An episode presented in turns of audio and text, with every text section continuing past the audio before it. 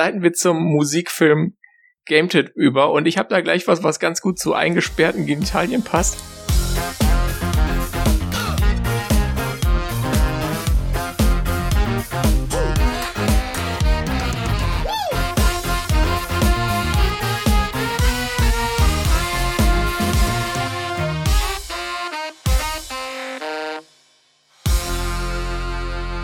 Hallo und herzlich willkommen zum Nerds und Podcast Folge 130. Heute ist der 18. Januar 2021. Mein Name ist Maus Quabeck und mit dabei ist der Peter Mack. Hallo Menschheit. Ja, hallo Peter. Hallo Ah, Internet. Aber auch, auch Tiere, die zuhören, grüße ich ebenfalls. Hallo eure Haustiere Nein, und sonstige ähm, Lebewesen an den einen, Empfängern. einen wunderschönen guten Tag. Gut.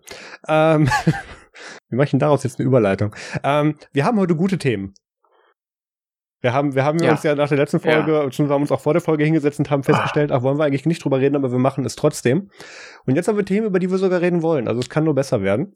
Von daher viel Spaß mit der nächsten Stunde. Nee, Peter, du hast äh, mal wieder in deiner Hardware-Kiste rumgekramt und hast da Sachen gefunden. Ich habe nicht in der Hardware-Kiste rumgekramt, ich habe im Internet rumgekramt und äh, Die mir was, große Kiste. äh, was gekauft quasi für ähm, 10 Euro. Ich muss das auch noch ein bisschen reparieren. Äh, in der Videoversion wird man sehen, dass dieser Screen einfach nicht mehr, also reflektiert. Das ist so ein Screen, wie ihr den von diesen Taschenrechnern kennt, also so ein reflektierender. Äh, aber so eine Reflexionsschicht altert nicht immer so gut. Das ist relativ simpel, die zu reparieren sogar. Ich muss es dann halt nur mal machen, aber ich habe den jetzt erst seit, äh, boah, keine Ahnung, fünf Tagen und da bin ich jetzt noch nicht dazu gekommen. Was ich jetzt habe, um jetzt auch mal äh, was Sinnvolles zu sagen, ist der erste Linux PDA aus dem Jahr 2000, äh, der Agenda VR3. Und äh, PDA ist äh, vielleicht manchen nicht bekannt. Das war so Smartphone vor Smartphone, nur ohne Telefon. Ähm, ja, aber damit auch ohne mobiles Internet. Also ihr verliert nicht nur den nervigen Teil, sondern auch noch den nützlichen Teil. Einen Teil des nützlichen Teils. Und ähm, das ist, äh, ja, das, das war einfach sowas, was man damals hatte. Palm war da groß in dem Markt. Apple hat es damals versucht mit dem Newton, wobei die Apple-Dinger grö deutlich größer waren. Dieses Ding ist mehr so groß wie so ein Palm. Ähm, es hat ein, ähm, ja, hier steht keine sinnvolle Angabe. Das, das Display ist 2,25 Zoll mal 3,25 Zoll äh, mit 160 mal 240 Pixel äh, aufgelöst. Ja, ist äh, monochrom. Äh, angeblich hat es eine Hintergrundbeleuchtung. Gut, die habe ich noch nicht gefunden, aber äh, naja, ich habe auch noch nicht in die Anleitung geschaut. Ich war ja nur froh, dass das Ding überhaupt angeht. Ähm, und äh, das ist halt ein, ein monochromer LCD-Touchscreen, ähm, so Touchscreen wie früher, so mit hier ähm, Digitizer. Also was, was Apple heute Pencil nennt. Ja, da waren so zwei Iterationen zwischen, aber sonst ist Ähm, eigentlich gleich, genau. Da waren 25 Iterationen zwischen. Ähm, aber also einfach nur so, ein- so ein Stöckchen, um da drauf rumzudrücken. Äh, 66 Megahertz MIPS CPU, 8 Megabyte RAM, 16 Megabyte äh, Built-in Flash Memory for Storage und äh, krasserweise äh, auch Infrarot, äh, eine LED Notification Light für irgendwie Terminerinnerungen äh, und RS232, äh, also serielle Schnittstelle. Und da drauf lief Linux 2.4 oder läuft auch noch äh, mit einer X-Oberfläche, dem RxVT äh, Terminator Bash äh, und einem User Interface basierend auf FLTK. Ich glaube, FLTK ist dieses Toolkit, was Dillo nutzt. Also so was sehr simplistisches. Und äh, ist auf jeden Fall ganz interessant. Wenn ich da das Display repariert habe, werde ich dazu bestimmt äh, mal mindestens ein Video machen. Äh, und das Coole an so alten Geräten ist halt, da kannst du einfach, ist egal, wenn die Akkus kaputt sind, da passen immer noch so Tri AAA Batteries rein und gut ist. Das ein Doppel-A's. Und äh, nee, d- dreifach A's. Dreifach A's. Dreifach A sind das. Ist relativ klein, also ist auch handlich. Hat sich aber überhaupt nicht durchgesetzt am Markt. Überraschenderweise. Ähm, Schade. Also der schon nach einem Jahr oder nicht, ja, doch nach einem Jahr äh, wurde der Preis dann reduziert von 250 auf 120 Dollar und dann das Nachfolgemodell, was ein Farbbildschirm haben sollte, kam nie. Ähm, der VR5 Äh, das Gerät war dann aber trotzdem noch über eine andere Firma irgendwie bis 2008 kaufbar. Ähm, weiß nicht, wer das gemacht hat. Da gab es natürlich schon längst deutlich bessere Geräte. Und die Zaurus PDAs und so, die weitere Geschichte von Linux PDAs ist vielleicht eher bekannt als die von diesem Gerät, weil ich glaube, das, äh, ja, das monochrome Display hat damals niemand mehr vom Hocker gerissen. Ähm, aber ja, das habe ich jetzt und damit werde ich weiter spielen. Marius, du hast mit neuerer Linux-Hardware gebastelt. Ich habe quasi genau das gleiche. Ähm, ich habe ein, nee, äh, ich, ich hatte ja irgendwie Geburtstag und dann war, kam da so eine, also ich, ich, hatte im November Geburtstag, bevor da jetzt wieder Leute vom Stuhl fallen. Ähm, das hat die letzte Symbol. Herzlichen Glückwunsch nachträglich. Ja, genau. Ähm, ich hatte im November Geburtstag und dann äh, trudelte da dann auch so, äh, ich glaube gegen Mitternacht von einem gewissen Peter M. aus, äh, sage ich nicht, eine Sprachnachricht ein. Und ähm, der meinte irgendwie, ja, und vielleicht kommt da irgendwie noch was. Per Post, glaube ich, hieß es sogar. Und ich habe mir da nichts weiter bei gedacht. Da dachte ich mir, aha. War übrigens morgens früh, als die Nachricht eintraf, äh, eintraf weil da war ich äh, auf dem Rückweg vom Waschsalon, das weiß ich noch genau. Wo warst du, als Maus Geburtstag hatte? Genau. Ja, ähm, mhm. das ähm, habe ich mir nichts weiter bei gedacht, dachte mir, kommt vielleicht wieder so ein 12-Euro-Staubsauger von Amazon. Nee, habe ich ja erst einen.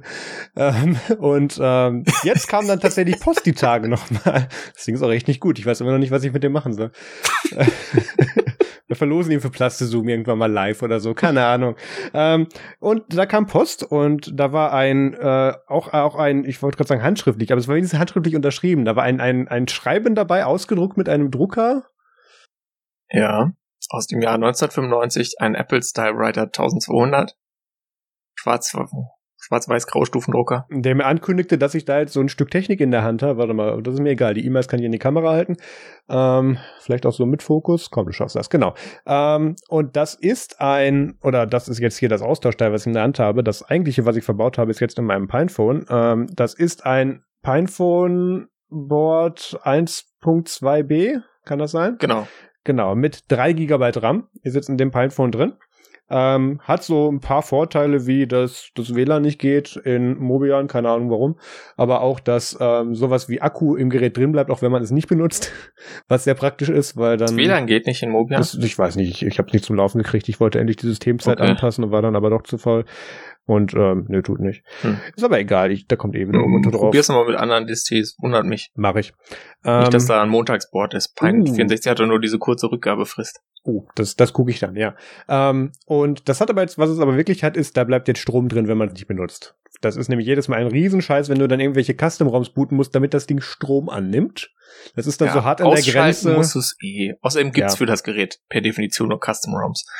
Schon, aber wo du dir irgendwas, irgendwas ganz Esoterisches ähm, aus einem Wiki runterladen musst, damit das Ding wieder Strom annimmt, da, da bin ich dann so ein bisschen so an der Grenze, wo ich denke mir, ja, ist mir das jetzt zugebastelt? Ich weiß es nicht. Also Strom sollte wenigstens reingehen, wenn ich dann Stecker dran mache. Nee, aber ähm, tut. Ähm, Performance konnte ich noch nicht genau testen, da hatte ich leider noch keine Zeit für, werde ich vielleicht übers Wochenende mal machen und wahrscheinlich meist dann nächste Woche vor der Sendung, weil ich darüber geredet habe.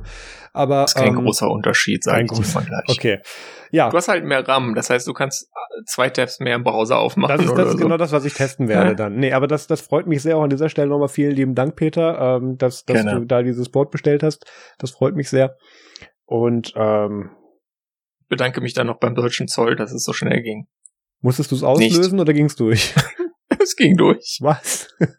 Aber das ist halt äh, am 11. Dezember in Frankfurt angekommen. Also es war ja immer noch viel zu spät für deinen Geburtstag, aber es hätte noch für Weihnachten gereicht. Wann hast du es denn bestellt? 22. Ähm, November. Irgendwann im, im November. Okay. Na gut. Es ist ja, es, ich meine, ich bei dir ist das immer so ein bisschen schwierig zu vergleichen, aber angeblich gibt es ja Geräte von Pine 64, die ankommen, also und die verschickt werden. Und, ja, das ähm, ist angekommen. Ja. Nee, irgendwer hat mir auch dieses, dieses Pinephone geschenkt, geschickt, von daher, ja. Nee, äh, ist schön, werde ich weiter. Kommt nur bei dir nicht. kommt nur bei mir nicht an, außer ich beziehe das über andere Leute. nee, ähm, ich, ich freue mich damit rumzuspielen, da äh, rede ich dann vielleicht in der nächsten Folge rüber, dann habe ich auch mal wieder hier was im Linmob-Blog beigetragen. Ähm, dann, was haben wir? Es, es gab zur letzten Folge einiges an Feedback, auch einige längere E-Mails, ähm, die sich hauptsächlich an irgendwelchen Kleinigkeiten aufge aufgehängt haben, ähm, wo wir irgendwo ich irgendwo eine Reihenfolge durcheinander gebracht haben, die aber fürs Ergebnis eigentlich völlig egal waren, zu diesem ganzen äh, Kapitol gestürmt und so Themenblock waren. Ähm, waren noch ein paar inhaltlich inhaltlich wertvollere Sachen dabei, wo man auch noch gerne noch mal drauf eingehen würde. Das machen wir aber in dieser Folge nicht. Wir machen irgendwann vielleicht wieder mal eine dedizierte Feedback-Folge, aber ähm, beziehungsweise eine Folge, wo wir uns dann mal zehn Minuten Zeit fürs Feedback nehmen, aber das ist nicht heute. Weil wir haben ein paar Sachen, über die wir tatsächlich reden wollen. Ähm, es gibt nämlich Follow-up. Wir haben ja äh, unter anderem auch in der letzten Folge behandelt, dass diese ganzen Dienste jetzt zugemacht bzw. Ähm, deren Service abgedreht werden, die irgendwelches äh, rechtsradikales oder White Supremacy-Zeugs hosten und ähm, das meinen nicht moderieren zu müssen. Und dann kommen halt so die Dienste, die denen die Plattform zur Verfügung stellen oder die Möglichkeiten der Plattform hin und sagen, erst finden wir aber nicht gut und dann machen die das weg. Und äh, Telegram fand sich jetzt wohl in der gleichen Situation wieder ähm, und hat festgestellt, ah Moment, Leute wollen das nicht, wenn sowas auf unserer Plattform ist. Wir machen das mal weg.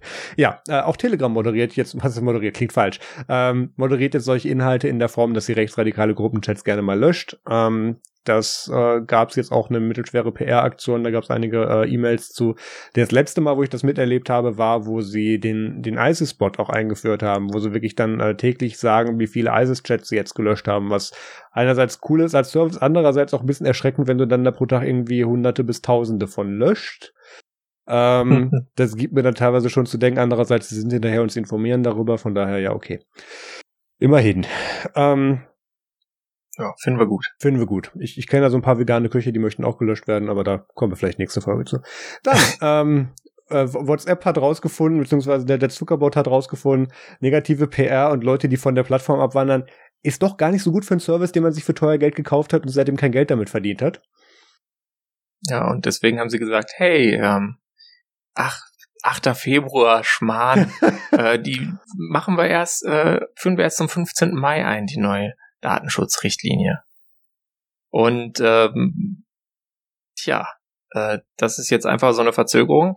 Ich weiß nicht, wie es bei dir ist. In meinem Umfeld sehe ich das gerade bei den äh, Nicht-Nerds sind deutliche Abwanderungstendenzen. Also da sind jetzt einige Leute kaufen sich jetzt auf einmal ein Threema-Konto und äh, die anderen äh, nehmen Signal. Äh, also da gibt's einige, die jetzt sagen, nö, also eigentlich und Facebook mache ich auch nichts mehr, können ja gleich noch mitlöschen.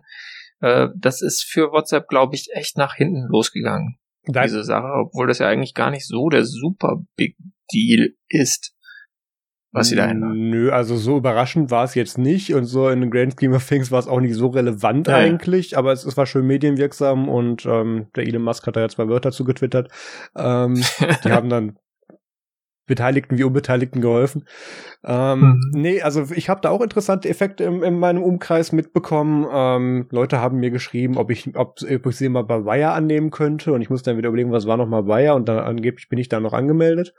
Dieser ähm, Schweizer Messenger mit US-Holding äh, oder irgendwie so. Ja, äh, schwierig, ja.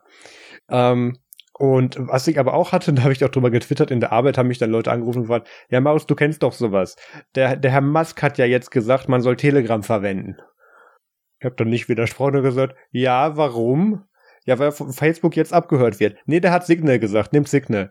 Ähm, damit er auf der richtigen Plattform landet. Ich möchte ja, dass das verteilt wird. Ähm, alle Verstrahlten ungefähr gleichmäßig Signal verteilt auf verschiedene. Last. Ja, ja.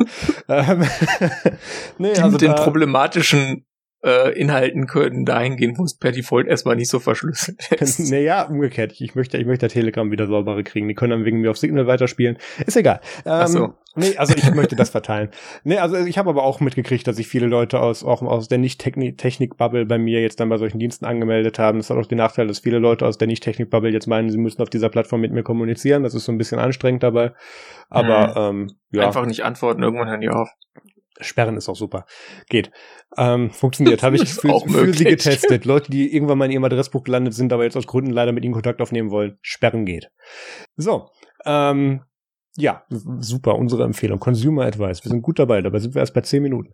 Ähm, ja, ähm, die, die schieben jetzt eben dann diese Datenschutzregelung mal eben nochmal auf, aber im Prinzip ändert sich nichts daran und das wird jetzt, äh, was WhatsApp oder Facebook eigentlich gemeint haben als offizielle Begründung ist, die wollen jetzt die Kommunikation mit den Unternehmen nochmal verbessern. Also der User ist wie üblich irrelevant dabei. Ähm, es geht darum, dass die User beziehungsweise dass ähm, die Anbieter von Plattformen, auf denen du zum Beispiel etwas kaufst. Das gab schon länger, auch gerade bei Shopify-Integration, dass du das da mit dem Facebook Messenger verknüpfst. Das hat zwei Effekte. Das eine ist, dass du äh, Updates zu deiner Order kriegst über den Facebook Messenger. Das kann man praktisch bis nervig finden, je nachdem, wie viele Updates es gibt.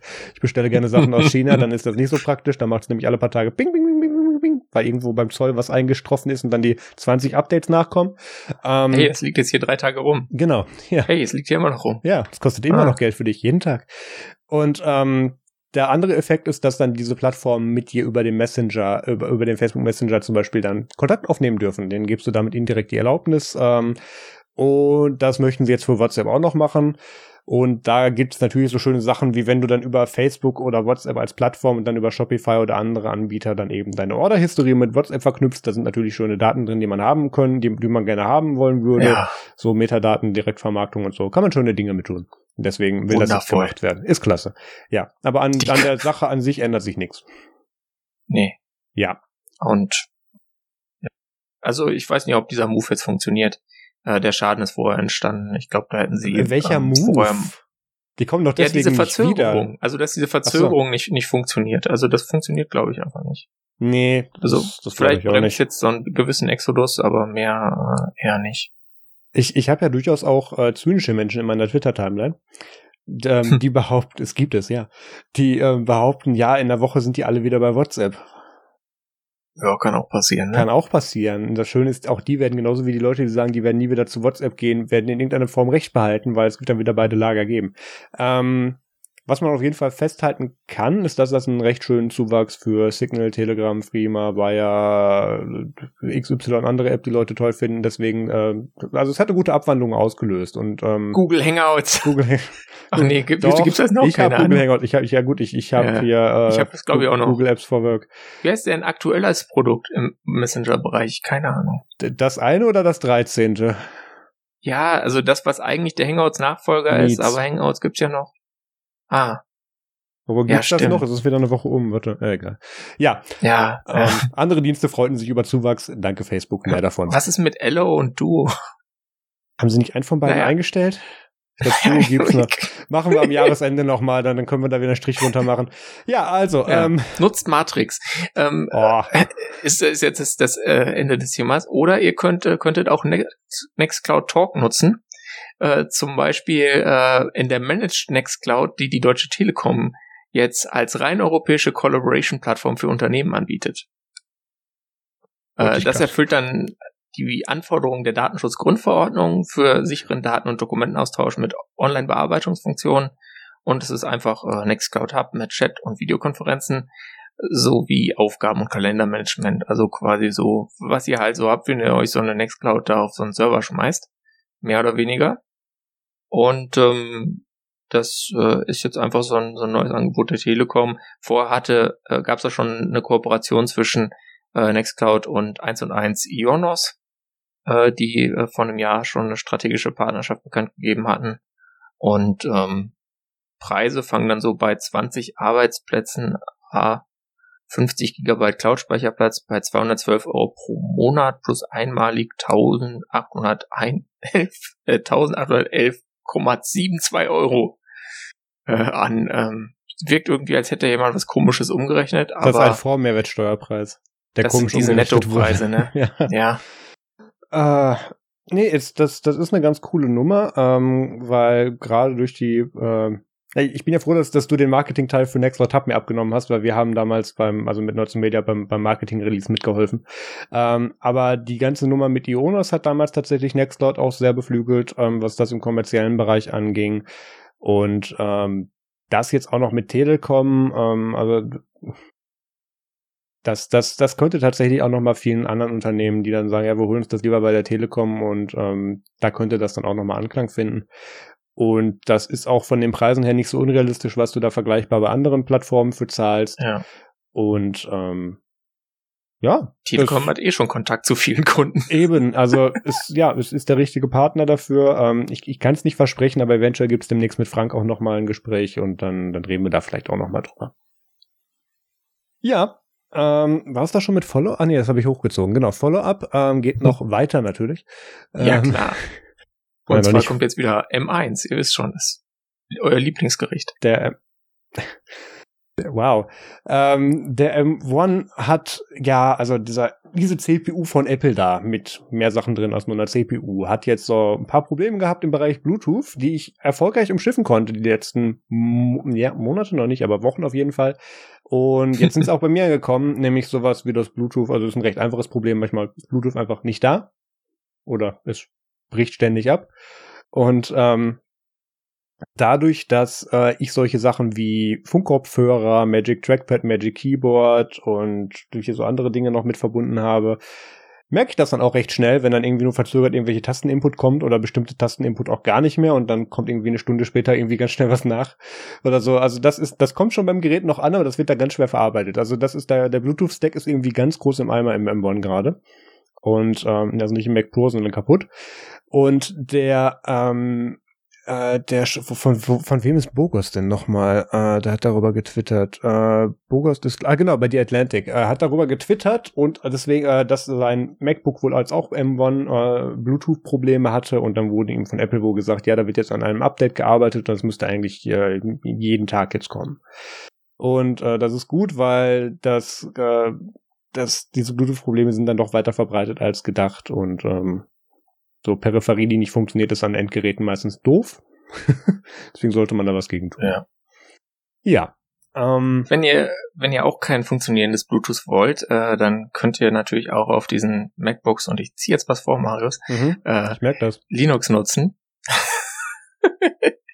Denn Linux bootet erstmals auf ARM Macs. Und das war jetzt nicht äh, Macan oder Asahi Linux, sondern es war Corellium das ist äh, so eine Bude, die äh, sind Spezialisten für Virtualisierung auf ARM-Geräten und die haben auch schon vorher ähm, Ports vom äh, Linux-Kernel auf äh, verschiedene, ich glaube unter anderem auf den A10 gemacht, ja. wenn ich mich recht entsinne.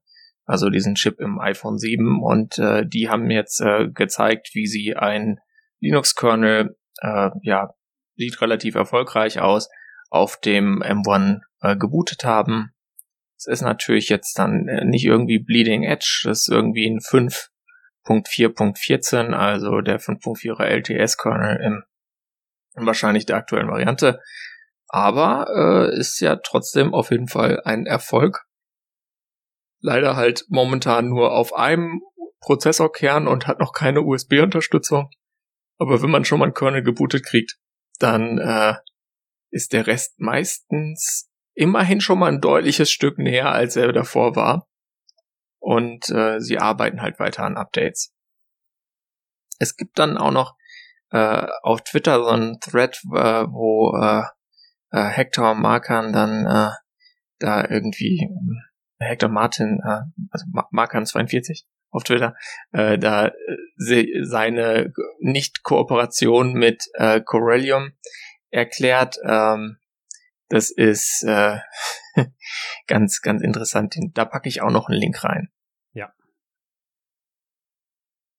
Etwas anderes ist leider nicht so erfreulich. Und zwar soll demnächst ähm, oder bereits kein äh, Sideloading von iOS-Apps mehr auf macOS auf dem M1 äh, M1-Rechnern möglich sein.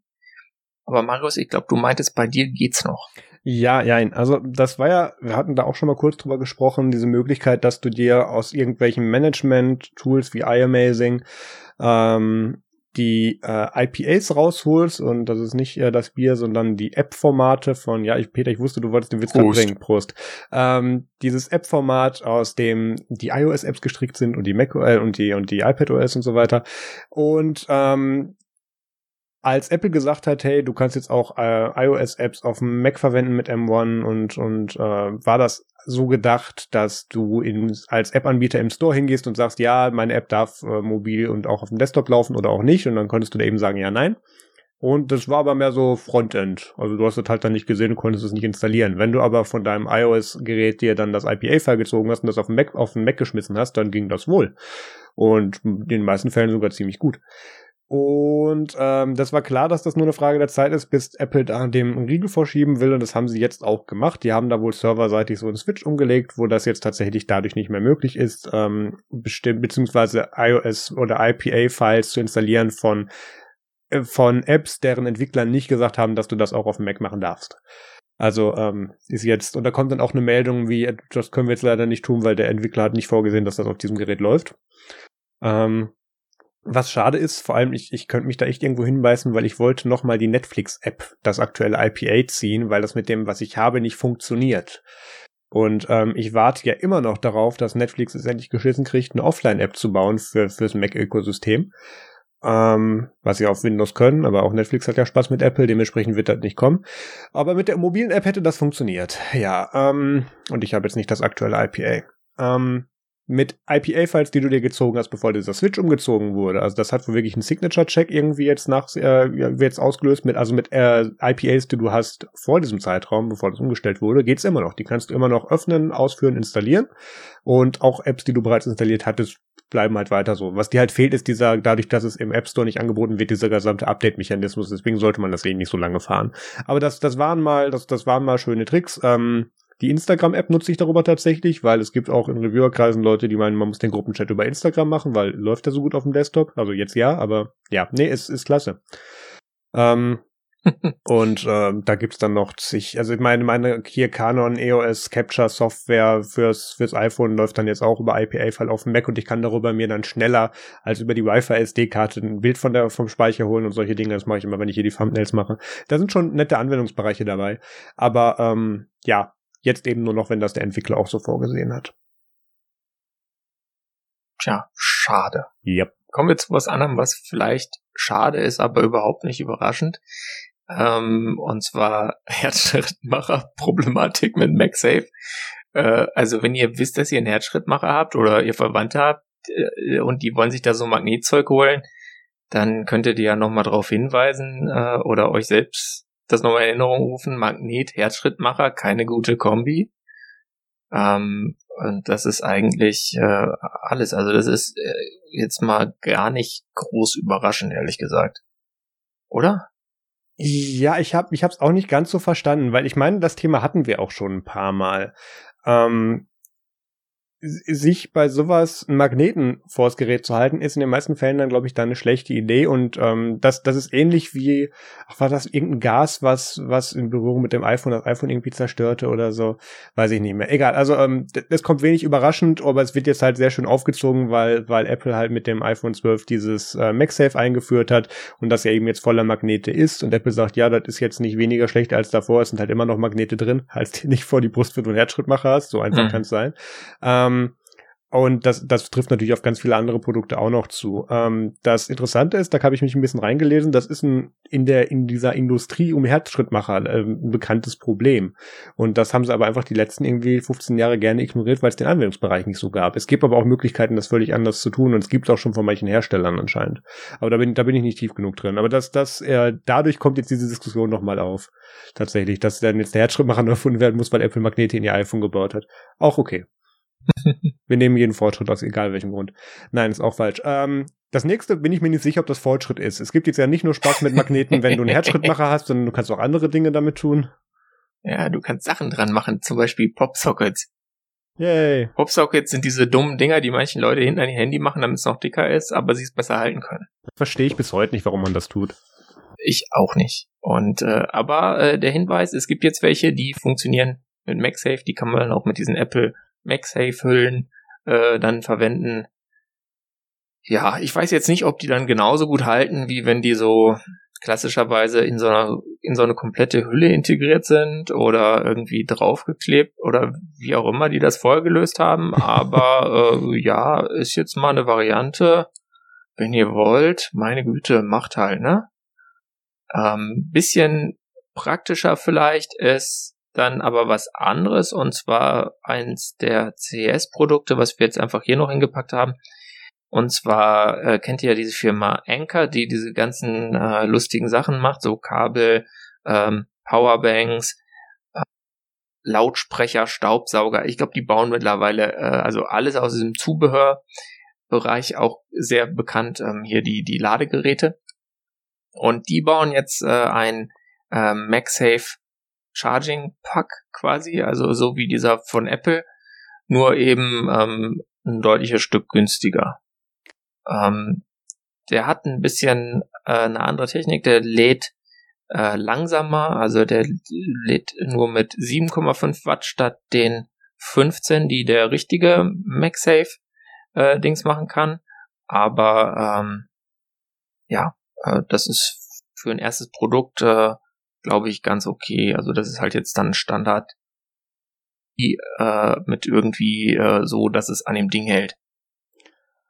Ich, ich denke, das ist dann auch einer, dadurch, dass der wesentlich günstiger sein wird, den ich mir holen würde. Ich hatte schon mehrmals dieses offizielle MagSafe und auch diesen Duo-Charger, also dieses komische Lapprige, wo man auch die Apple Watch reinlegen kann in, mhm. im Warenkorb und habe mir jedes Mal gedacht, nee, warum eigentlich? Ähm, weil dann für so ein magnetisches Ladegerät waren dann, ich weiß nicht wie viel, es war irgendwie 60, 70 Euro dann doch ein bisschen viel. Wo ich mir dachte, ach nö, dann kann ich mir auch für 200 dieses Sense Liberty mit der Glasoberfläche und den 70.000 Coils kaufen. Das finde ich dann wenigstens schöner beim Angucken. Ähm, da bin ich dann ja wiederum bereit, Geld gegen zu schmeißen, aber nicht dafür. Aber dadurch, dass Anker ja. das jetzt mit dem gleichen Mechanismus zur Halterung und für wesentlich weniger Geld anbietet, finde ich das schon wieder fast interessant. Ähm, was ich interessanter finde, ist die Powerbank, die sie dazu anbieten. Das hatte ich bei dir gerade schon mal kurz eingeblendet. Ähm, wirklich eine Powerbank, wo du das muss man sich auch mal logisch vor Augen halten.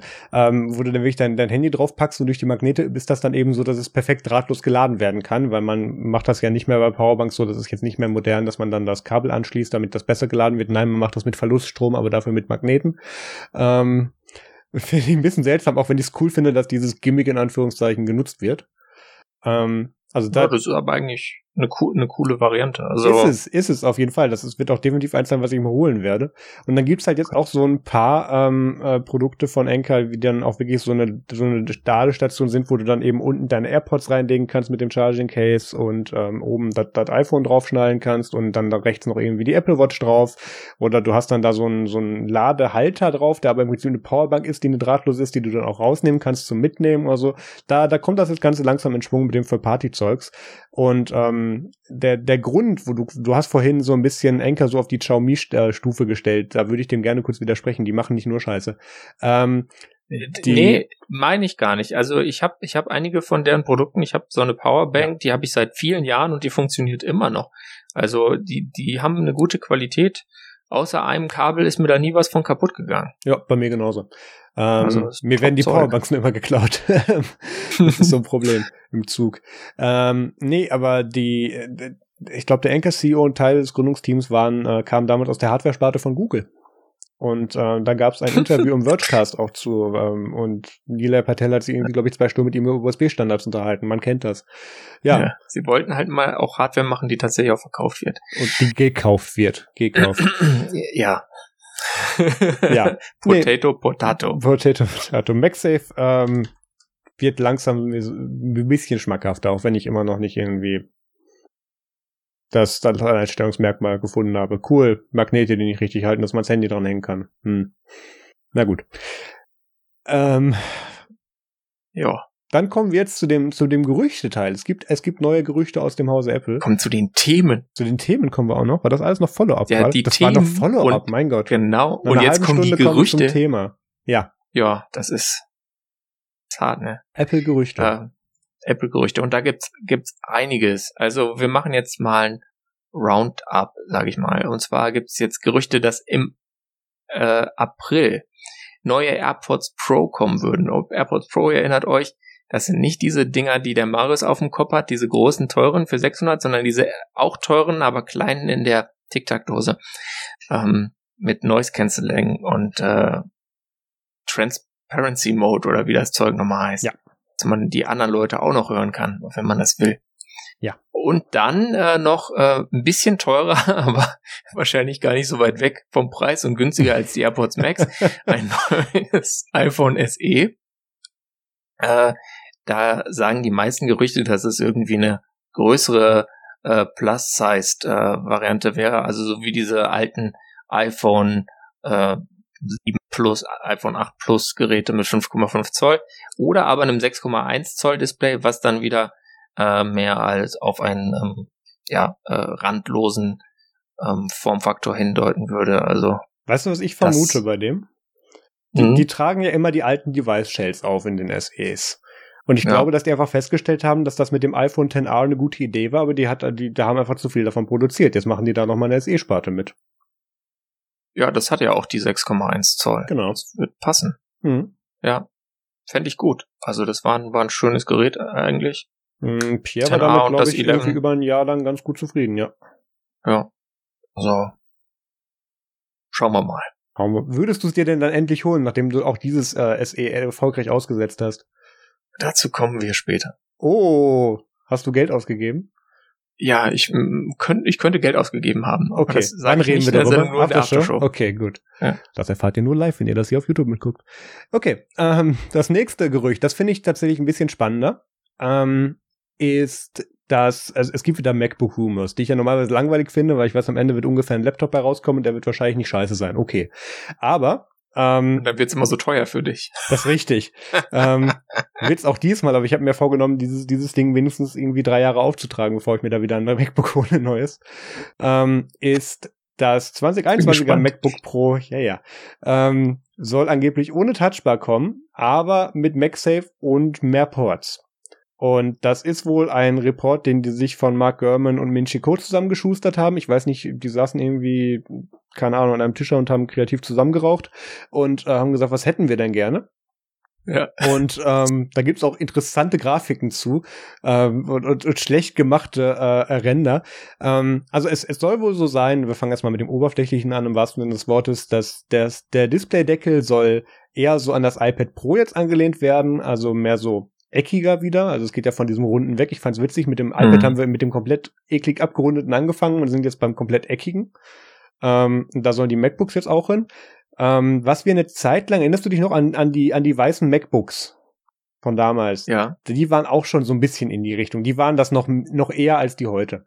Und, ähm, da finde ich interessant, dass es da jetzt wieder zurückgehen soll, also dass die Kastenfirmen, Kastenfirmen ist immer noch ein Kasten, dass die halt, dass die halt andere Kanten kriegen sollen. Vom mhm. Design her finde ich ganz okay. Ähm, dann soll da jetzt angeblich USB-A, USB-C und MagSafe rein.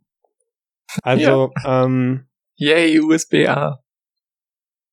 Ich freue mich voll. Also wenn das so wäre, ich glaub's nur nicht. Warum sollten die jetzt nach äh, wann haben die das letzte MacBook mit USB-A produziert 2015. gehabt? Äh, 2015.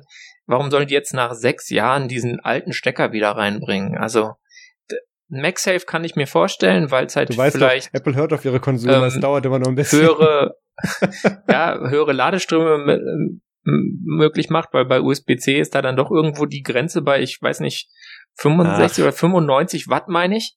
Ja. Ist da irgendwo die Grenze und ähm, da könntest du natürlich, wenn du so wirklich super schnell laden machen willst bei so einem 16 Zoll Notebook, äh, könntest du da natürlich noch ein bisschen was gewinnen, äh, indem du wieder diesen alten MagSafe Stecker zurückbringst, aber USB-A, come on. Was kommt als nächstes? Ein SD-Kartenslot?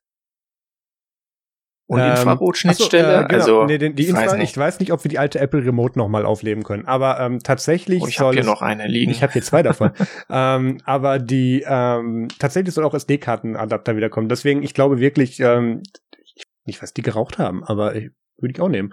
Ähm, das, das war wirklich äh, sehr unrealistisch. Das liest sich alles so nach Apple, lange Apple-Nutzer, äh, neue Technologien, Wunschliste. Also ist wirklich so echt Wunschliste. Ja. Und zwar wirklich die ganzen Punkte angehakt. Also ähm, Ethernet haben es sie weggelassen. Gibt, ja klar, nee, Full Size Ethernet Jack zum Ausklappen kommt dann auch mit dazu. Mhm, ja. Bestimmt. Ähm, SCSI Adapter. Nee, ähm, PCMC A-Karten. Ähm, ADB Port.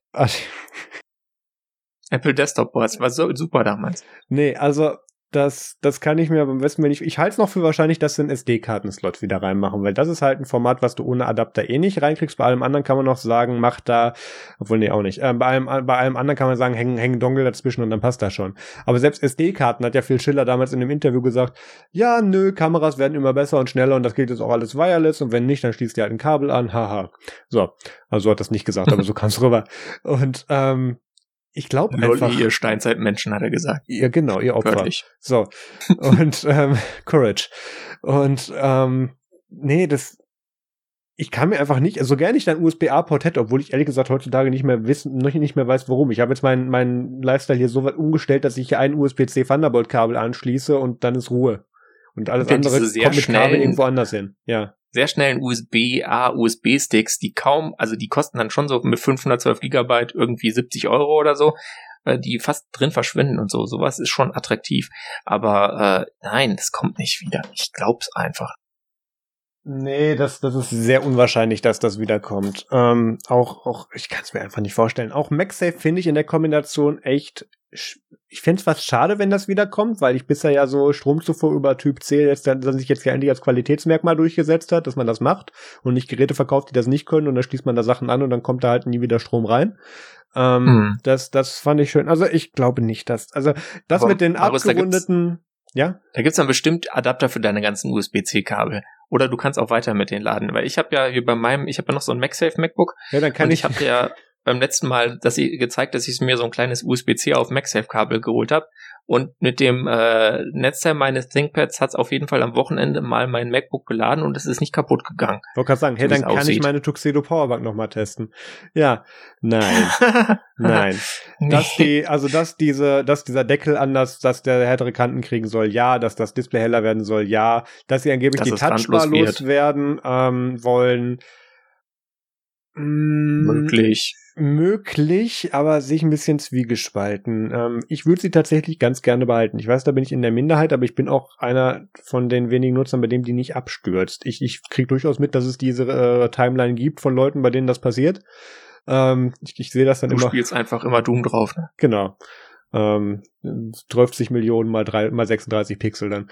Und ähm, da, da ich glaube einfach nicht. Also Touchbar vielleicht, dass die die wegmachen, ja. Ähm, MagSafe glaube ich nicht, oder zumindest nicht in dem, nur wenn sie es komplett neu machen. Ähm, nicht dieser alte, was war das, vierpolige Stecker mit der Länge, das, das sieht einfach kacke aus daneben. Das kannst du mir doch nicht erzählen. Außerdem USB-A glaube ich nicht, dass sie es nochmal reinmachen. Wenn ich mich recht erinnere, haben sie damals sogar gesagt, wir nehmen Kensington raus, weil das auch nicht mehr reinpasst, wenn du es einmal umdrehen musst und das war so hoch, wie USB-A sein musste. Ähm, hm. Und die machen die, die machen die Geräte bestimmt nicht dicker, stimmt auch nicht. Haben sie schon gemacht. Ach, ich weiß es nicht. Aber ich kann mir das nicht vorstellen. Wir, wir sind jetzt diese, wir machen alles Typ C und, und solange bis du das auch gut findest, machen wir das jetzt. Linie bin ich jetzt einfach zu lange gewohnt, um zu glauben, dass Apple dann nochmal zurückgeht. Und auch, mittlerweile brauche ich es auch selber nicht mehr, ehrlich gesagt. Wir lassen uns einfach überraschen, was da announced wird. Ja. Äh, das nächste Gerücht, was wir haben, ist, äh, dass äh, sie äh, iMacs und ähm, MacBook Pro Desktops, äh, Mac Pro Desktops bringen. Ähm, da gibt's äh, ein Gerücht, dass sie zwei Mac Pro Desktops bringen und ich habe da die falsche Story. Ja. Äh, äh, das äh, der eine soll ein bisschen kleiner sein, so wie so ein äh, G4 Cube. Ich weiß nicht, äh, ob den noch irgendjemand kennt.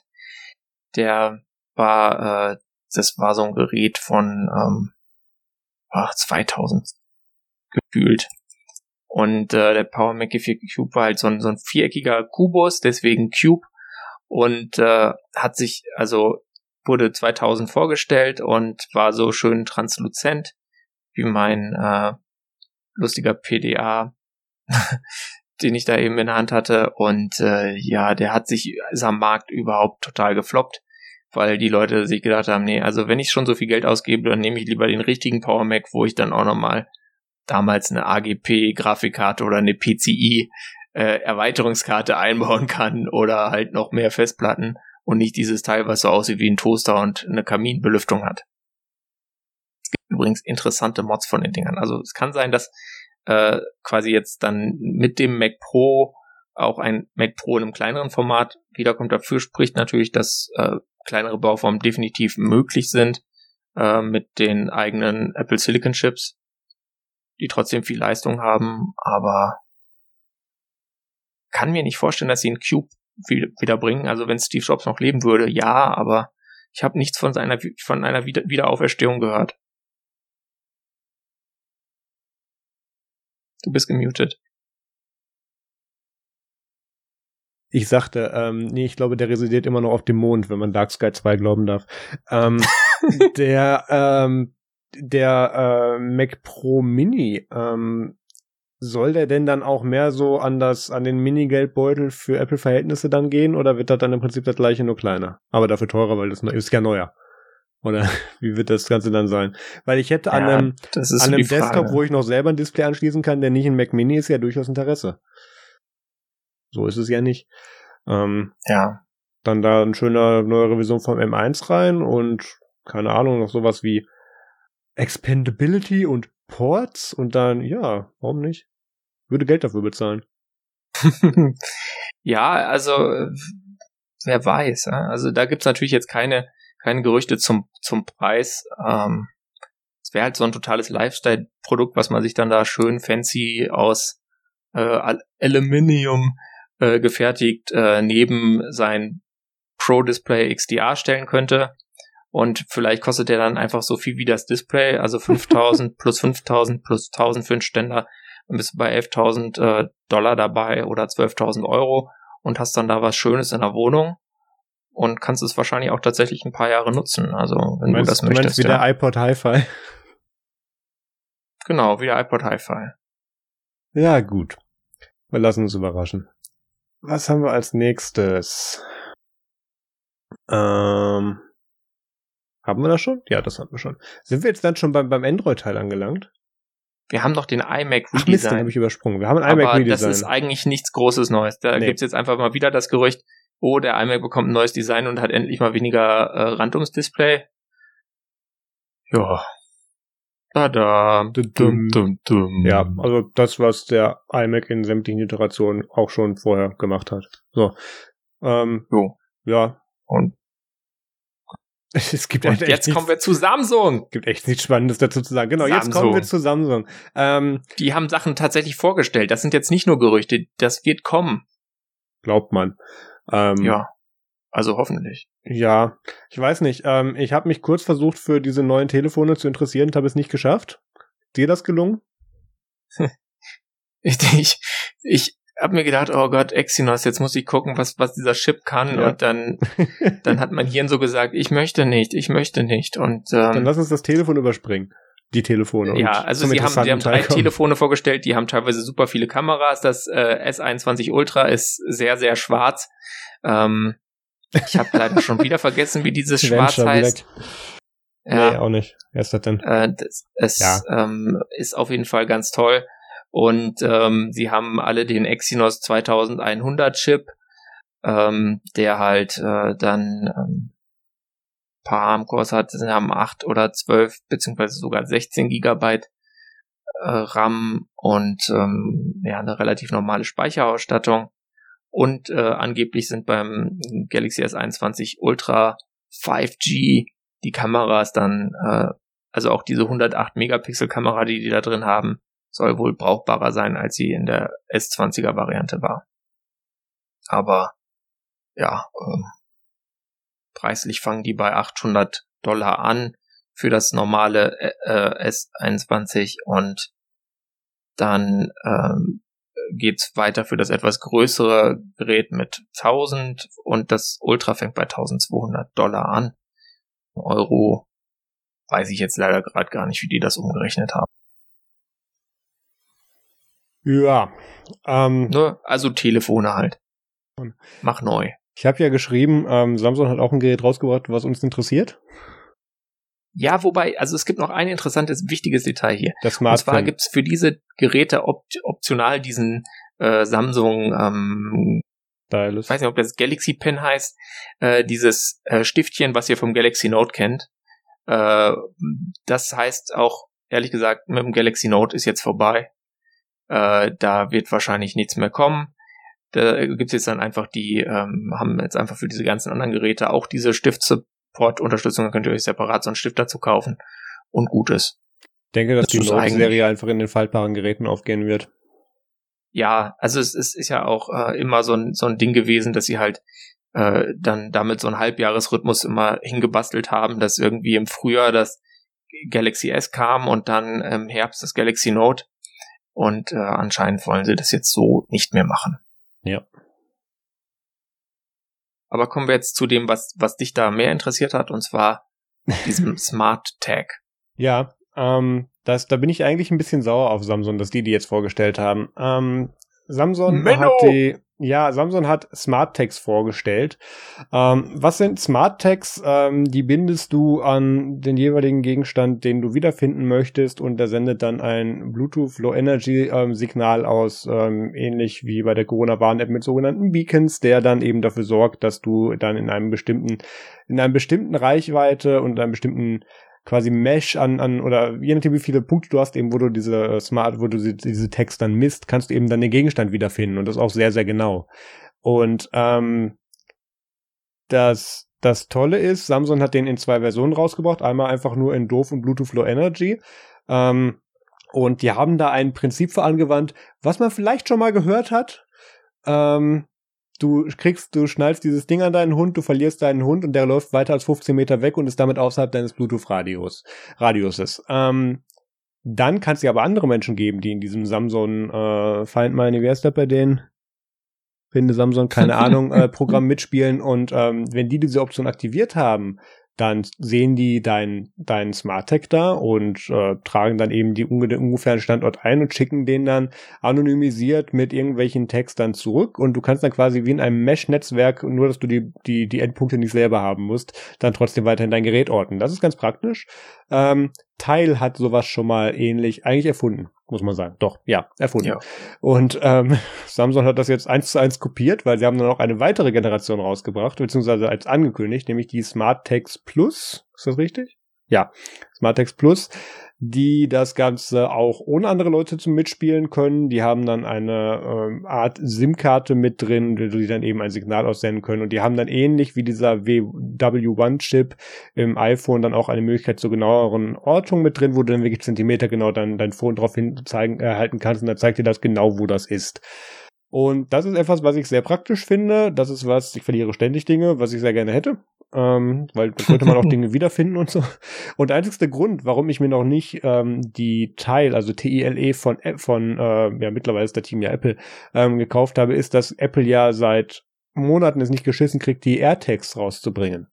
Und ähm, in zig Dokumentationen geleakt, es gibt Ränder davon, es gibt, ähm, es gibt sogar, wenn du richtige, den richtigen, die richtige URL eingibst, gibt es In-App-Benachrichtigungen davon, die dir die Grafik von dem Ding schon zeigen. Also man müsste es jetzt nur noch rausbringen, der Rest ist bekannt. Wäre schön. Ja, ähm, Samsung ist dem jetzt ganz zuvor gekommen. Ich glaube auch nicht, dass Samsung damit gerechnet hat, aber wahrscheinlich wird sich Apple jetzt dann genötigt sehen, das Ganze dann auch noch rauszubringen. Ähm, ist vielleicht ganz gut. Ähm, das, das ähm, hat noch einen weiteren Vorteil, diese Text, sowohl dass der Smart Tag Plus als auch der normale ist, wenn du auf den Tag draufklickst, äh, also draufdrückst, da ist so ein Button drauf, dann klingelt dein Handy.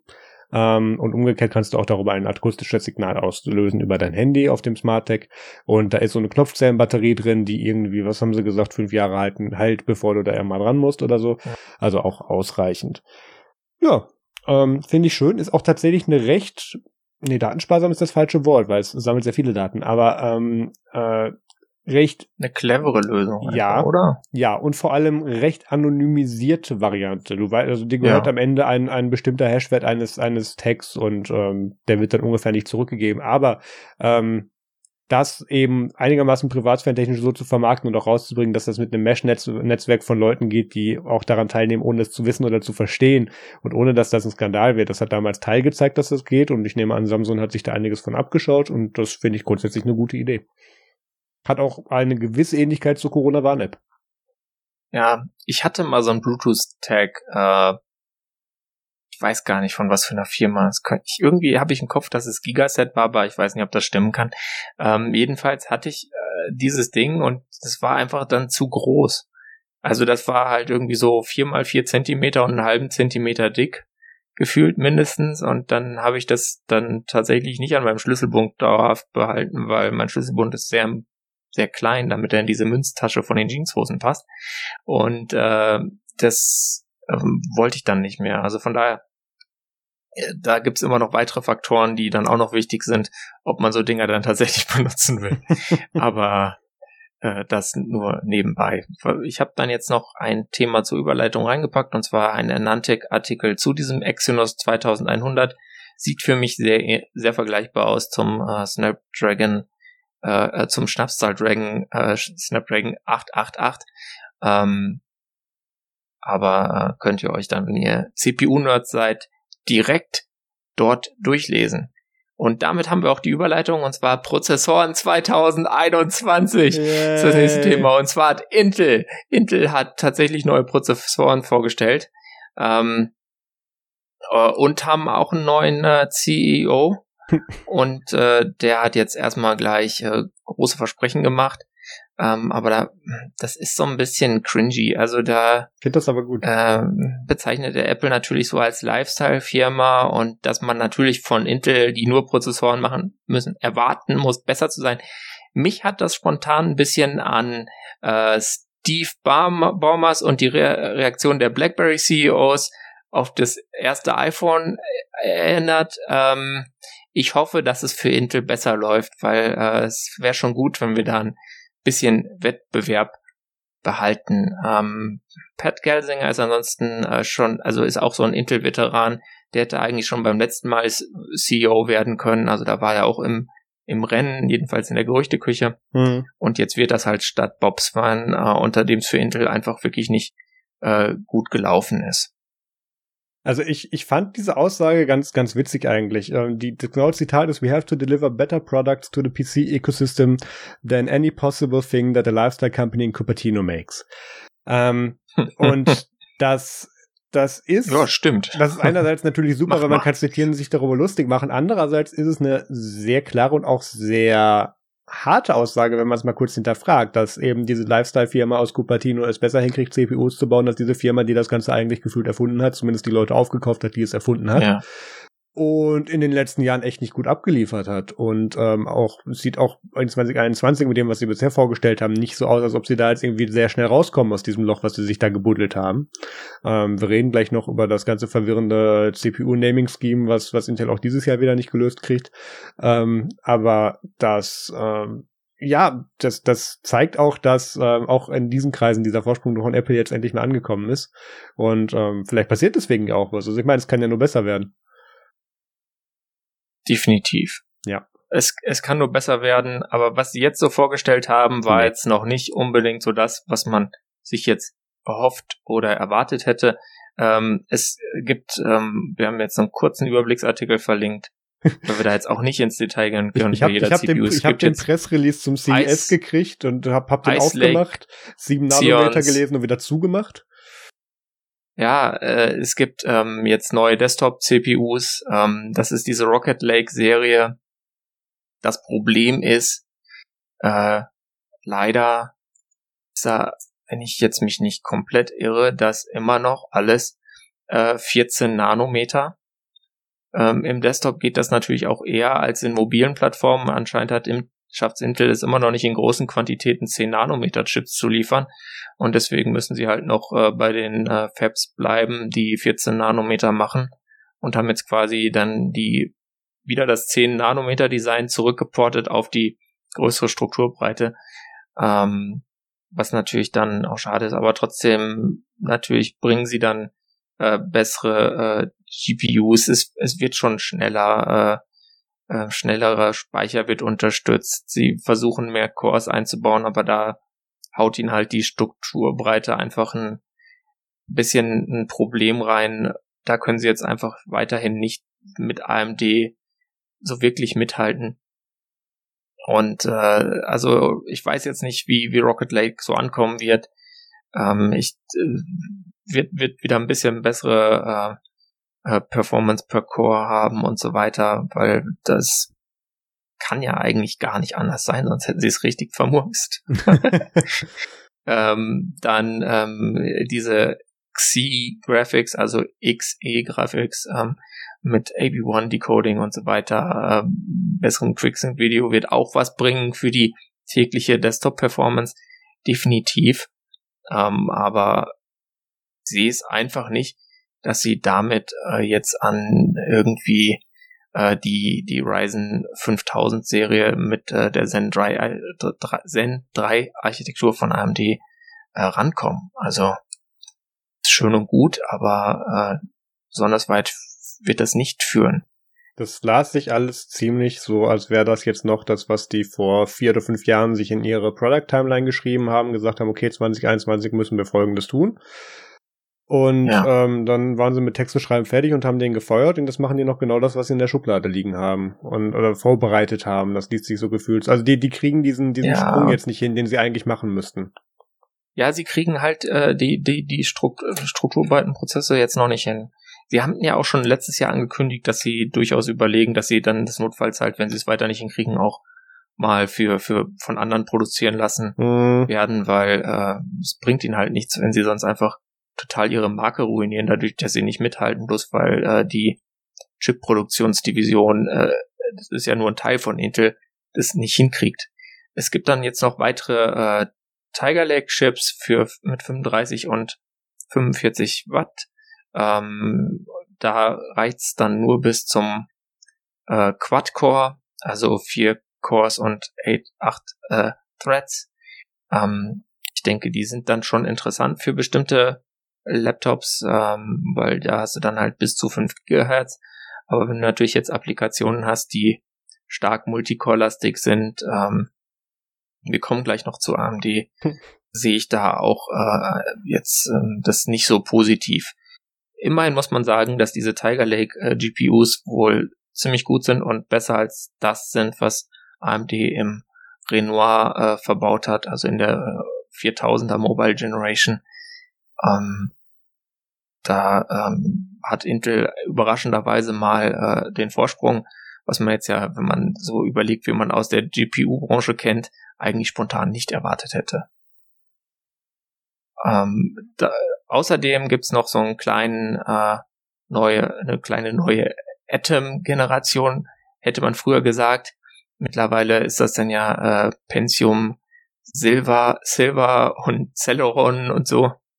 Äh, und äh, da gibt's jetzt dann Elder Lake äh, als äh, Plattform, aber da sind die Details auch noch nicht so ganz klar, soweit ich weiß. Ähm, da können wir sonst einfach nochmal wann anders drüber sprechen, wenn da Geräte kommen und man da vielleicht auch mal Benchmarks gesehen hat, weil eigentlich sind diese stromsparenden kleineren Chips ja auch immer sehr interessant für irgendwie so Casual Tablets und so weiter. Und äh, ja, das war's mit Intel. Kommen wir zu AMD. AMD hat ja schon im letzten Jahr äh, die 5, äh, Ryzen 5000 Serie äh, vorgestellt und jetzt kommen quasi dann zur CES die Mobilprozessoren entsprechend. Ähm, das sind dann äh, ja äh, Ryzen 5000 Mobile gibt's hier so von so einer Slide 8 Cores of Zen 3 und 8 Compute Units of Vega. Das heißt, bei den Grafikeinheiten tut sich nicht viel. Das waren auch vorher Vega Cores, also das wäre äh, schon schön gewesen, wenn man da vielleicht mal äh, jetzt RDNA 2 äh, GPUs äh, gesehen hätte oder so. Aber ähm, die haben natürlich dadurch, dass sie auf 7 Nanometer sind mit dieser älteren Vega GPU, äh, dann doch Effizienzgewinne und können dann da äh, natürlich auch relativ viele Cores mit relativ hohem Takt draufpacken. Und äh, so schlecht ist das dann gar nicht. Es gibt dann da zwei Serien, wie bisher auch. Es gibt, äh, oder mehr, es gibt eigentlich mehr Serien jetzt. Also vorher gab es H und U und äh, da gibt's jetzt äh, H, HS und HX. Und äh, die äh, HS sind 35 Watt, äh, HX ist 45 Watt plus. Ähm, das äh, sieht man dann an den Taktraten und Boostfrequenzen äh, vor allem ein, ein bisschen ähm, interessant finde ich ja ehrlich gesagt immer die, die besonders stromsparend sind. Also da unterscheidet sich dann halt auch vor allem die, die, die Base Frequency. Aber wenn du natürlich so ein Gaming-Laptop hast, wo man das weggekühlt kriegt, dann ist natürlich dann der HX interessanter. Da gibt's auch schon einige Designs, äh, die dann so ein äh, HX äh, mit äh, einer äh, Nvidia GPU natürlich dann teilweise pairen, äh, irgendeiner mobilen RTX 3000 und so, was die Gamer halt so brauchen, damit sie da mit 144 Hertz äh, alles wegfranken können auf 4K oder so, keine Ahnung. Ähm und dann gibt's die U-Serie, das sind diese, wie bei Intel auch, U ist 15 Watt.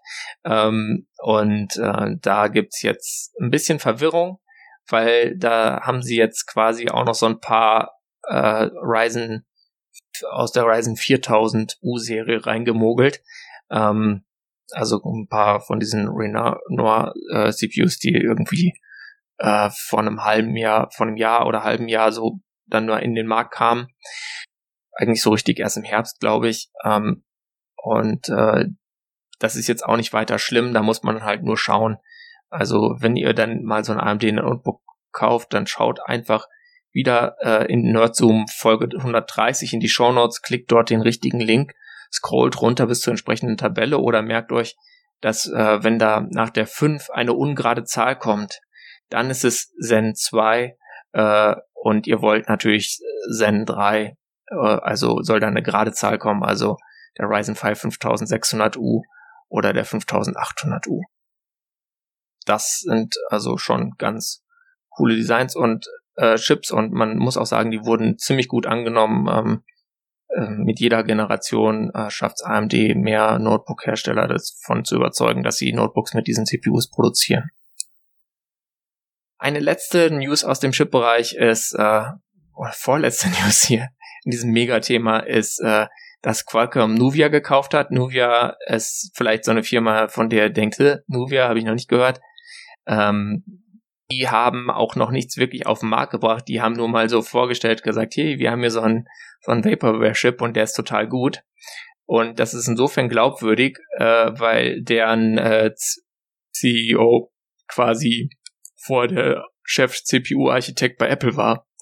Und äh, wir haben ja den M1, M1 gesehen und wissen jetzt, okay, das ist wirklich ziemlich gut.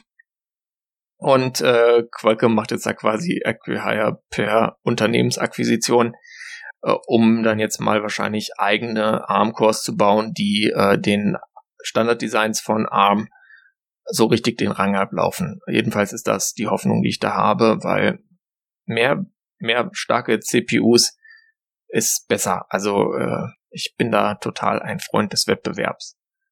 Und dann als kleine Fußnote noch für alle, die sagen, ich will aber was Freies. Äh, ja, kommt demnächst so eine Art Raspberry Pi ähm, äh, der Beagle 5 ist ein RISC-V Single CPU Board für 150 Dollar oder vielleicht weniger. Der hat dann zwei äh, Cores, die ungefähr so schnell sind wie ein äh, Cortex A55 also Core jeweils. Also ja, also es ist so ach, ungefähr so ein bisschen so das vom Pinephone, glaube ich. oder von so einem, äh, ja, also es ist wahrscheinlich tatsächlich sogar, wenn es schlecht läuft, langsamer als ein Raspberry Pi 3. aber dafür hat es deutlich mehr Arbeitsspeicher mit 8 GB LPDDR4. Sonst ähm, liest sich das alles ganz gut. Ist die deutlich günstigere Alternative zu diesem ähm, High Five Unmatched, den es kürzlich gab. Weil äh, ob du jetzt 150 Dollar ausgibst oder 665 Dollar, macht schon noch einen Unterschied. Und mit 8 GB RAM wird man da schon einiges anstellen können, denke ich.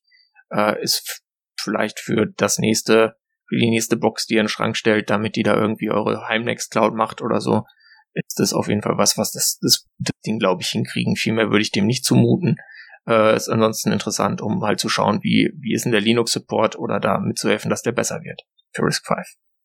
Und damit kommen wir jetzt endlich zu was, bei dem der Marius nicht so hart gehen muss. Und zwar zu den weiteren Highlights der CES 2021. Ja, ich, ich wusste, dass wir mit dem Prozessorthema überziehen werden. Aber gut, ähm, sind wir bei über einer Stunde. Wir machen jetzt eben noch schnell CES und dann sind wir auch schon durch. Ähm, eigentlich wäre ich, äh, nee, um die Zeit nicht mehr, aber zu, zur Zeit von letzter Woche, äh, zur Folge von der letzten Woche, wäre ich eigentlich in Las Vegas gewesen, um, um dort auf der Consumer Electronics Show ähm, auch mir eben so ein paar Infos und tolle Pressdemos geben zu lassen, aber jetzt müssen wir uns das remote geben. Ähm, es gibt immer so ein paar Trends. Das war in den letzten Jahren auf der CES schon immer irgendwelche komischen Gadgets und es waren immer irgendwelche bescheuerten Fernseher. Und dann waren das mhm. immer irgendwelche bescheuerten Auflösungen und Sachen, die man im Wohnzimmer so nie haben will, außer dein Wohnzimmer ist so ein Messeflor, dann sieht das da ganz gut aus, sonst nicht. Und auch nur bei indirekter Beleuchtung. Egal. Ja. ja. Und ähm, das Theme dieses Mal war nicht Foldables, wie es ja im Jahr davor auch teilweise waren, nicht wirklich ein Theme, aber auch deutlich vertreten. Aber dieses Mal sind es Rollable Phones. Und ähm, das ist, wie es klingt. Du, du, du, ja, Fernseher, auch am Fernseher sind ja. schon seit Jahren. LG hat die ja. Dinger da schon seit, nee, nicht nur LG, wer war das denn noch? Ähm, ja. ja, doch, es war LG. Ja, aber nicht nur LG, gab es noch andere. TCL, Egal, aber L auch. TCL auch, genau. Ähm, nicht nur Telefone, die du aufklappen kannst, wie zum Beispiel das Galaxy Z Fold 2 oder das Ryol oder das, äh, wie, wie hieß das andere von Huawei, was man jetzt nicht mehr kaufen kann. Egal. Ähm, Mate X? Ja, genau. Ähm, und man klappt es dann nicht auf, sondern man zieht es wirklich auseinander, entweder waagerecht oder eben, also im Hochkant oder im Querformat ziehst du es eben auseinander und hast dadurch dann eben, dadurch, dass der Bildschirm so aufgewickelt ist, dann eine, eine größere Bildschirmfläche dadurch. Und ähm, das ist ein Konzept, das haben wir schon ein paar Mal gesehen. Das ist jetzt nicht so neu. Es ist aber auch wieder CS typisch. Es gibt noch kein einziges Gerät, was damit wirklich angeboten wird. Es gibt bisher nur hier ähm, ähm, wieder Proving Points sagen, ist auch Quatsch. Hier, ähm, Prototypen. Prototypen, danke. Ähm, und so Konzeptgeräte, aber noch nicht wirklich was zum Anfassen. Und dann haben die da teilweise irgendwelche Aufbauten, wo das deine Roboterarm auf und zu macht, damit das ja im richtigen mhm. Winkel passiert. Ja. Wie bei Ikea mit den Türen, dass man die ganz oft auf und zu machen kann. Daran erinnert mich sowas So ein immer. bisschen, ja. Also das, äh, da wird es noch ein paar Jahre wieder dauern, bis das dann irgendwo landet, wo man das dann auch benutzen kann. Die Frage ist, ob man es benutzen will, weil dieser also dieser Formfaktor mit dem Rollen und dadurch, dass das Ganze eben aufwickeln muss, der bringt noch mal ein paar andere Probleme, aber auch Möglichkeiten mit sich und ähm, da musst du auch wieder ein OS finden, was sich darauf angepasst hat. Das war jetzt bei Foldable schon schwer genug, das hat Jahre gedauert. Oder Foldable und Dual Screen gab es ja wenigstens auch schon, keine Ahnung, vor sieben, acht Jahren die Ansätze, das in Android äh, ähm, zu upstreamen und kam das dann eben auch darüber rein und hat das Ganze extrem erleichtert. Aber das Ganze jetzt auf Foldables auch nochmal runterzubringen, wo das dann einigermaßen dynamisch sich auch ändern soll. Das wird noch mal ein bisschen anstrengend. Aber ich meine, Software-Developer brauchen ja immer Herausforderungen. Und die sitzen noch zu Hause und denen ist langweilig, oder? So, ich, so läuft das. Ne? Genau, ja, so ist das. Das ist ganz wichtig, dass sie so, so Tasks haben, weil sonst bauen die immer noch mehr ähm, äh, Versionsverwaltung und Continu Continuous Integration System oder so. Ich, Nein, ich war auch äh, mal im Hardware-Enablement-Team, mir wird nicht langweilig. Aber gut. Natürlich ähm, nicht. Was gab's? Ähm, hm? Es gibt auch eine andere Display-Technologie. Und zwar finde find ich ja so E-Ink ganz schön, weil das so auch im hellen Sonnenlicht gut funktioniert. Weil du da so oft Und, rausgehst. Aber E-Ink, ja, eigentlich schon. Also jetzt mit ganz im Ernst, dieses Jahr war ich, äh, letztes Jahr war ich deutlich weniger draußen als sonst im Sommer, weil ich mir immer dachte, ja, nee, die haben alle Covid. Ja. Sonst bin ich schon gern draußen, wenn ich nicht vorm Computer sitze. Aber gut, äh, jedenfalls, es gibt ja E-Ink und es gibt Color E-Ink, aber das ist ja alles so nicht so so richtig toll und man hat diese Latenz. Und da hat äh, TCL jetzt was vorgestellt, und zwar heißt es Next Paper ohne E, also ohne das erste E, Next Paper quasi.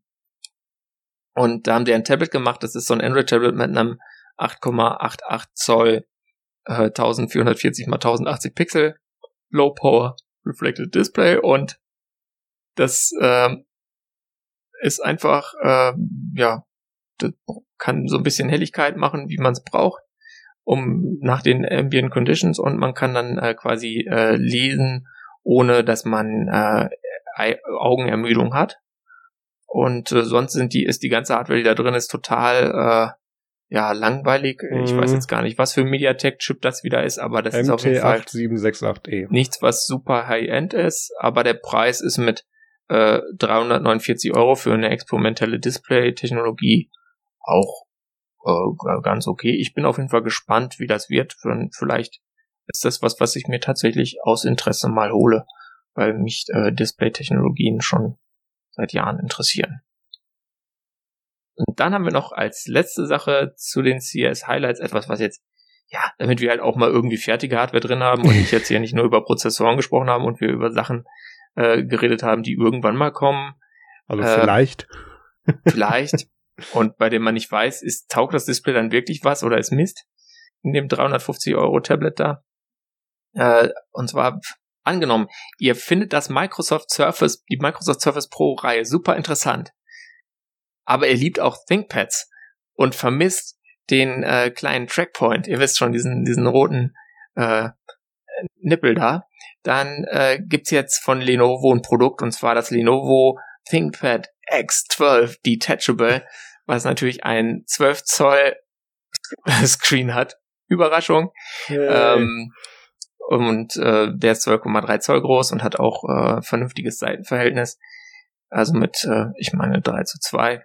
Da kann man also mit arbeiten, sonst ist es halt äh, das, was man da aktuell äh, drin sehen möchte, und zwar die elfte Generation von äh, den Intel-Prozessoren. Und Man kann äh, sich das konfigurieren mit bis zu 16 Gigabyte RAM. Gut, das ist jetzt vielleicht nicht ganz so viel, wie man gern hätte. Und äh, 1 Terabyte NVMe SSD. Das ist tatsächlich ein Gerät, da, da könnte es passieren, dass wenn ich Langeweile und Geld habe gleichzeitig, dass das dann in den Warenkorb landet bei mir. Ähm, ja. Das finde ich sehr interessant. Ich, ich finde das, also man kann Microsoft mit ihrer Hardware-Sparte viel nachsagen, aber den Formfaktor Surface, da hatten sie doch einen richtigen Riecher. Also das kam dann doch überwiegend gut an. Die Hardware war nur scheiße in den meisten Fällen. Aber der Formfaktor war gut. Ähm, das hat sich in den letzten Jahren etwas gewandelt, aber wenn das jetzt eben auch Lenovo rausbringt, ähm, und dann auch wirklich so ein richtig verarbeitetes wie so ein Lenovo. Also das, das ist jetzt nicht mehr die platzte Bomber, wie man das von den ThinkPads her kennt, sondern mehr so in die Business-Reihe Richtung Carbon und so sieht's auch verarbeitet aus, so Carbon X1-Reihe. Ähm, das könnte ein schönes Gerät sein. Die Displayränder sind so, naja gut, guck's nicht so genau hin. Ähm, der, der Surface halt auch noch, ne? Genau, eben, deswegen, also da bist du es auch noch gewohnt. Ähm, was mich halt am, am meisten so anmacht, ist wirklich die Tastatur. Und man muss ja sagen, Tastatur-Maus-Kombo, ja. da ist ja wirklich der, der Trackpoint mit drauf. Du hast da auch noch mal die Scroll-Taste, du hast da deine Maustasten, du hast da auch noch mal ein Trackpad und du hast da noch mal einen Fingerabdruckleser drauf. Das ist, wie man es kennt. Also ja, das. Man muss natürlich hoffen, dass dann auch das Touchpad gut ist, weil, also da habe ich bei Lenovo so gemischte Erfahrungen gemacht. Da war dann das äh, Surface äh, Touchpad schon deutlich schöner.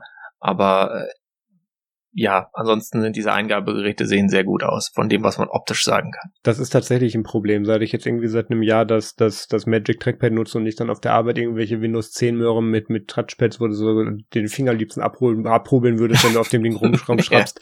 ja. Äh, äh, ja, aber ähm, deswegen sage ich, es gibt einen ja, Trackpoint. Ich muss das ja Touchpad ja nicht benutzen. Genau. Nee, darum geht's ja. Ich habe damals Call of Duty mit dem Trackpoint gespielt. Ich war dieser Mensch. Ja, es geht. Ja, es geht.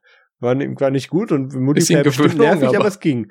Nee, ähm, ist super. Ähm, und ja. gerade für so den, den Formfaktor eines, eines Surface-Style-Laptop äh, für irgendwie ein Tausender in der Basiskonfiguration, was sind das wahrscheinlich 8 GB, 256 GB, ähm, ja, oder 128 ist es immer noch Lenovo.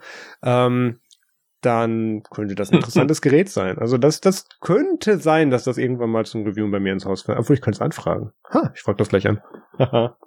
Auch cool, es hat äh, Thunderbolt 4. Ja. Und äh, USB 3.2 Typ C. Ähm, was aber jetzt was nix. ist, aber halt nur den einen Port. Ja. Ähm, trotzdem finde ich das ehrlich gesagt ganz gut. Klar, das äh, Surface äh, ich meine, hat es mittlerweile USB-C? Ja, es ja. hat USB-C, aber es hat immer noch kein Thunderbolt. Also ja. ähm, von daher ist es schon okay. Wenn man nur einen Port reinbaut, dann bitte den. Ja, da, und, und, nicht äh, diesen komischen Combo-Port, den Microsoft da immer noch versucht dran zu machen. den keiner genau. will. Na gut. Kommen wir weiter zum WTF der Woche. Du hast die Taste nicht gedrückt. Kommen wir jetzt zum WTF der Woche. Ja, danke. Ähm, es, äh, der Bundestag hat beschlossen, man, man steigt jetzt auf eine neumodische Art der Kommunikation um und tut da erstmal eine altbewährte für ähm, ablösen. Ähm, der Bundestag schafft jetzt die Faxgeräte ab. Ähm, die, die Witze schreiben sich selbst, ab jetzt nur noch mit Rauchzeichen. Das war dann ab dem Kapitol nicht mehr so witzig ähm, und solche Dinge. Ja. Die haben jetzt Friedenstauben, äh, Brieftauben werden die einsetzen. Natürlich. Hatten wir lange nicht mehr da. Ähm, das ist, ach, ja, ähm, der Grund dafür ist nicht etwa, ähm, man würde gerne modernisieren und man hat festgestellt, dass man Fax eigentlich durchschnittlich kaum noch braucht. Äh, nee, sondern äh, die Telefonanlage, die im Bundestag steht, ist, ist noch aus der Zeit vor dem Umzug nach Berlin. Die müsste so langsam weg. Ich meine, ich kenne das Problem, ich habe Projekte begleitet, wo man Telefonanlagen umziehen muss. Das ist nicht schön, das macht keinen Spaß, kein Spaß, und danach geht alles kaputt erstmal. Ähm, und da müssen jetzt irgendwie auch noch circa 1600 Faxgeräte mit raus. Und, und, ganz viele Leute, die keine Ahnung und kein Verständnis für technische Probleme haben, beschweren sich vor allem gleich total. Das ist das nächste Ding. Äh, möchtest du nicht machen. Nee. Ähm, es gibt aber auch schon irgendwie seit Jahren ein Fax-Gateway. Das ist was, das muss ich Nutzern in einer der Läden, die ich betreue, Autodemix wieder nahebringen, dass man so eine E-Mail an einen Server schickt und der macht daraus dann eine Fax und umgekehrt. Nein. Ja, ja. Nee, ist toll. Das, das sind dann die, die dann in, auf der Telefonanlage für irgendwie 30 Sekunden, weil das Fax so langsam ist, die Leitung blockieren. Ist super, wenn man nur irgendwie vier S0-Anschlüsse hat. Egal.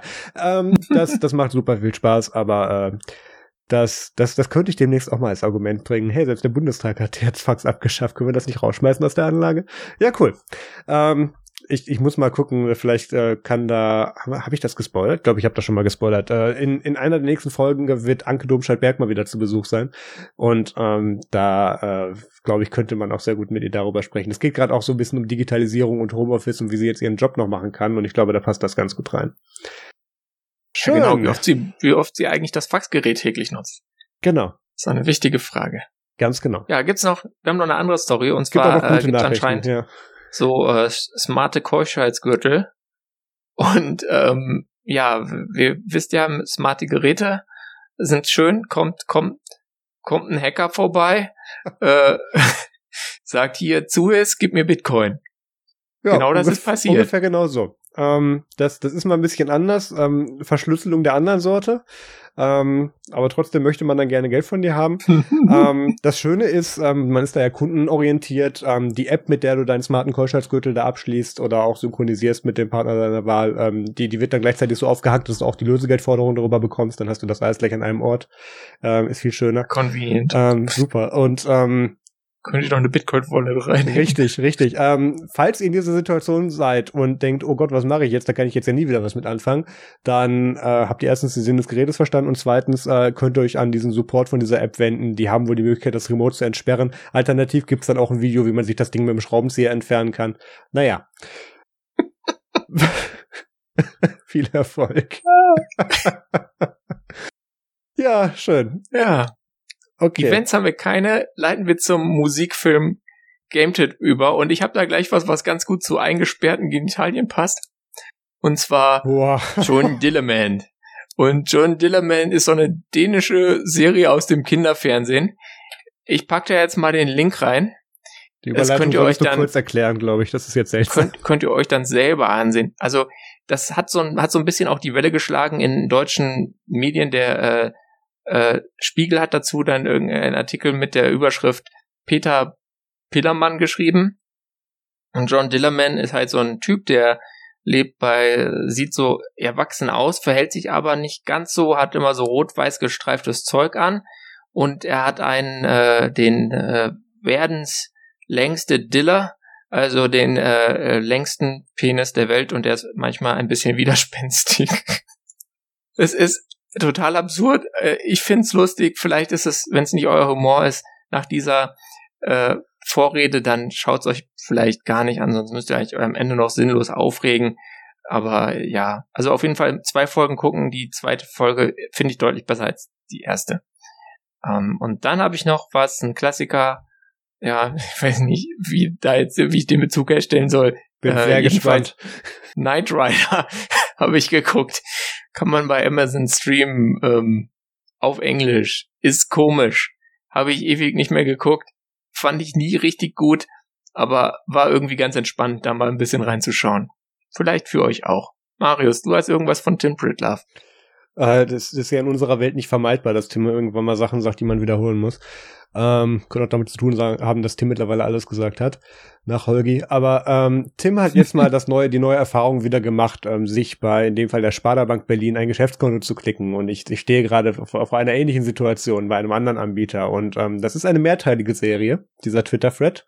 Irgendwie so 40, 50 Tweets davon, wo er dann wirklich jeden Teil davon beschreibt, wo er jetzt wieder irgendwo einen Key bestellen muss und da irgendwo anrufen und da durch den Briefkasten gucken. Also interessante Dinge passieren. Ähm, ist auch bis heute bei aller Kritik, die N26 kriegt und zu bestimmten Sachen auch zurecht. Aber ich logge mich bei N26 mit Face ID ein oder im Browser und dann kriege ich in der App eine Nachricht, hey, möchtest du dich einloggen? Ja, nein, bist du das? Ja, und dann drückst du ja und dann, wenn äh, Überweisung irgendwie äh, autorisiert werden soll, fragt mich die App, bist du das? Ja, nein, vielleicht und ich darf es authentisieren. Oder wenn jemand einen Bankeinzug machen will, fragt mich die App nochmal vorher, willst du dem wirklich das Geld geben? Und ich drücke einfach Dinge und dann passieren Sachen. Aber Marius, wenn du dann gar nicht Passierschein A38 hast, ist das dann überhaupt sicher? Nee, ist bestimmt auch mittlerweile verboten. Also ähm, ja, das, ähm, das ist gerade bei Geschäftskonten extrem nervig, weil ich habe ja jetzt auch für, für die Firma jetzt dann so ein paar Sachen, damit Umsatzsteuer und da ohne und da direkt weg und solche Dinge. Ja, genau. Ähm, und, und da brauchst du dann Tarnlesegerät XY und da brauchst du die App und da muss es aber auf einem anderen Gerät sein und dann kriegst du da noch eine SMS und dann kommt die zu spät an und zehn Sekunden später brauchst du einen anderen Key. Ich habe keinen Bock, ich möchte Geld verschieben. Lass mich alle in Ruhe. Ja. Ähm, nervt eh schon. Nervt eh schon. Vor allem, und, wenn man hinterher ähm, selber weniger Geld hat. Tim, das vor allem immer das Endergebnis davon, das ist am traurigsten davon. Ähm, aber auf jeden Fall hat Tim das sehr gut aufgeschlüsselt in einem, in einem Thread und der ist in den Show Notes verlinkt. Äh, was noch? Ach genau, äh, James May O'Cook. Ähm, ich, ich habe, äh, das, das Feedback kam tatsächlich dann noch mal häufig. Irgendwie die vorletzte Woche kam dann ähm, diese Kochserie auf Amazon Prime von James May. Kochserie ist das falsche Wort. Alter Mann steht in der Küche und versucht zu kochen. Ähm, kam jetzt dann auf Amazon Prime auch für Deutschland raus und da wurde mir dann vielfach der Link geschickt und ähm, das, äh, da habe ich mir dann jetzt auch schon ein oder zwei Folgen angeschaut. Vielen Dank für das Feedback. Ähm, dann habe ich ein YouTube-Video verlinkt. Was war das dann? Ach ja, ähm, Peter, du hast eventuell ein Déjà-vu. Ähm, aber so genau hörst du mir nicht zu. Ähm, wir haben schon mal nee, darüber gesprochen. Tatsächlich keins. ähm, es ist, ist mildernde Umstände, ich erkläre es kurz. Ähm, da habe ich dir mal von erzählt, als wir unsere Neujahrsfolge bzw. unsere Jahresabschlussfolge auf dem Kongress gemacht haben vom Punk Späti. Die oh, Folge, oh, die mir erschienen durch, ist, da waren wir beide ziemlich durch. Ähm, unter anderem. Und da blieb nicht viel von hängen. Und da habe ich damals empfohlen All Access Hans Zimmer Live. Hans Zimmer ist äh, äh, Filmmusiker, der viele Sachen für zum Beispiel Fluch der Karibik, Inception ähm, und die, die, halbe Filmlandschaft äh, im Prinzip die Musik geschrieben hat und äh, sehr interessante Persönlichkeit. Und da sieht man im Prinzip, wie die so ein ein ein ja, im Prinzip seine ganzen Werke als Konzertform aufführen wollen und das ist dann eben nicht irgendwie nur das Ding vom Platte abspielen und dann eben die Musiker dafür hinstellen, sondern das Ganze komplett neu zu ähm, komponieren bzw. komposieren. Und ähm, das, dieser Prozess dahinter, da sind ganz viele Sachen, wie die im Proberaum miteinander interagieren. Da ist dann der Headzimmer mit 60 Leuten im Proberaum und es funktioniert. Ähm, das, das kriegst du mit keiner Abschlussklasse hin. Nee, es ist, es ist klasse. Das, ähm, das ist sehr interessant zuzusehen und das geht irgendwie, glaube ich, eine Dreiviertelstunde oder, nee, geht mehr. Das ist die zweite, das ist der, der längere Teil davon. Der geht irgendwie, glaube ich, eineinhalb Stunden.